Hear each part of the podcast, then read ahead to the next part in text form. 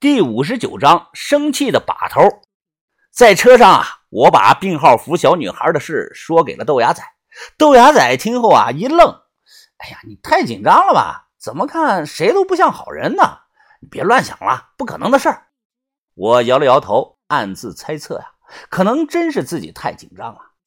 运气不好，路上碰到了大堵车，把头电话又提示关机了。我其实心里很慌啊，又不敢表现出来。只能通过和司机聊天，让自己看起来正常点天色擦黑，在傍晚时到了田广洞村。啊，小兄弟，哎，你们记下了吗？啊，好了，有事我要去城里的话，再联系你。得嘞，走了啊！司机放下手机，打开双闪，将出租车呢开走了。我招呼着豆芽仔，急匆匆的往回跑。路上碰到一些村民啊，端着碗在门口吃饭，纷纷对我投来了诧异的目光。令我万万没想到的是啊，我们回去时发现薛师叔已经不见了。于哥双手环抱，像尊门神守在门口，大门敞开着。把头一个人点着蜡烛，在东屋坐着闭目养神。他面前的茶杯里的茶水早就凉了。把头，怎么样？你电话打不通？看到我留的短信了没有啊？我快步的跑进去说：“可能是光线原因。”我看把头两臂白发多了不少啊，从侧面看几乎全白。坐下吧。把头慢慢的睁开了眼。呃，薛师叔呢？小轩呢？西屋也黑着灯，没看到人。他跑了，跑了。薛师叔啊，把头颔首说：“我们去医院那晚啊，薛师叔说出去上趟厕所，然后再也没有回来。”我注意到一个词，把头说跑了，而不是走了。那他跑哪儿了？我问道。把头摇了摇头，说道：“不知道啊。不过这个人肯定不是薛丁，不管是谁，这人的脑子啊，比不上我的师弟，差远了。”把头回忆说：“当年我们一起跟着老把头学艺。”那个时候啊，我就常慢他半拍。其实我都知道，他当时啊，之所以脱离我们单干，是和老把头闹翻了。说到底，还是因为他的男女取向问题。话说到这儿，把头眼中闪过一丝的愤怒，突然“砰”的一声拍了桌子：“我去他妈的！谁敢这么玩我？”谁敢？把头眉头挑起，双眼怒视啊，直接爆粗口骂人。你说实在的，跟了把头啊这么久了，我从来没见过他开口说脏话骂人，这也算是第一次开眼了。哎，对，好，豆芽仔大声的说道：“哎，骂的太对了！哎，把头啊，你早该骂他了。之前啊，你都是太斯文了，你现在的样子啊，老太太们看了也会爱你的。”男人不坏，女人不爱嘛。老实人，呃，注定没有什么出路的。去去去，一边去！说的什么玩意儿啊！我一把推开豆芽仔。哎，把头，你说下一步怎么办呀？都听你的。怎么干？把头看着我，眼睛说道：“地在明，我在暗。在这种情况下，躲着没有用，还是被人玩。因为主动权啊，在别人的手里。”我们要明目张胆的干，对方迟早会露头。那一刻，双方都处在明面，情况就反转了。嗯嗯嗯，豆芽仔摸着自己的下巴说：“哎，我也是这么想的。”把头继续的说：“如果鬼仔庙的碑文是真的，那七道塞石就非比寻常。”要是老大他们在的话呀，或许有机会。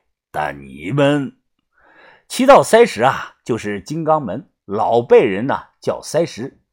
把头这个意思啊，就是我们不行。我并不生气，因为我土活比不上三哥呀，人脉比不上大哥，想活就是爆破。哎，对比三哥啊，就更别提了，都不知道怎么用。我就会点个起火，扔个摔炮，但没事啊。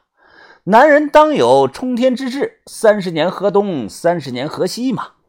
我不用三十年，我要三年。三年后，我姓向的这个名字一定会在圈里有影响力。看我没有表现出一丝的气馁，把头脸上难得露出了一丝笑容。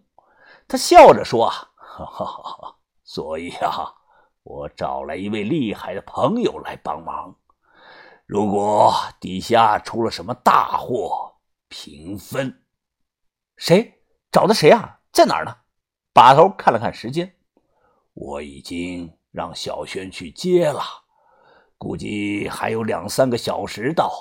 你们忙活了一天了，坐着休息下，饿了就吃点东西吧。对了，云峰，你去找个地方把我的手机充下电，一点电都没了。好，好，好，我正好我的手机也要充电呢。哎，对了，把头啊，还有一件事我差点给忘了，你看看。我把牛皮纸袋打开，十几张照片都倒在了桌子上。啊，就这张，把头，你看这是不是个人呢？哦，把头拿起照片仔细的看了看，这是个人，是人啊！哎，你们看，哎，就这个样式的。豆芽仔跑到门外啊，藏了起来。他用门当钟乳石，学着照片里的那张脸，慢慢的从门后探出来脑袋，还吐出来了舌头。把头皱眉摇头，这个不一定啊，可能是光线折射的原因。我研究一下，云峰，你先去找地方充电。这几天啊，我要保持电话通畅。哦，走走走，哎，疯子，我跟你一块去。在哪儿充电成了问题啊？我不敢去小唐家，害怕他奶奶。那个时候啊，还没有充电宝。不过南方有种移动电瓶，烟盒大小，主要是对随身听和 MP3 充电。那时的随身听啊，都是放干电池用的。电池呢，没有了电就拿出来咬两口，装回去接着用。这个东西啊，就是充电宝的雏形。后几年啊，才开始流行给手机充电。没去小唐家，思来想去，我想到了一个地方，去小卖部充。去村里的小卖部啊，要走十多分钟。路上，豆芽仔碰了碰我说道：“哎，疯子，薛师叔是不是戴了张人皮面具呀？这个样式一撕就下来了。”我说我不知道，你自己去找到他试试看就知道了。你们你们买什么呀？撩开门帘进去后啊，老板娘还是很是欢迎我们的，因为每次买东西啊都花不少钱，算是小卖部的大客户。老板娘啊正嗑着瓜子看着影碟机，她的影碟机啊能放出光盘，翻起来啊是个小屏幕，很先进的高科技。她自己说是闺女送的。哦。老板娘啊，拿两包烟，还有那个，我想在你这儿充上两小时的电，手机呢快没电了。啊，没事儿，充吧。影碟机里放的是《人蛇大战》，围着看了一会儿，不知不觉就到了影片的精彩部分。一个女的正在浴缸里闭着眼享受着，然后一条条小蛇从四面八方钻了出来，悄悄地顺着浴缸钻到了水下。老板娘嗑着瓜子的手停了。我觉得她应该是吓的，她脸红了。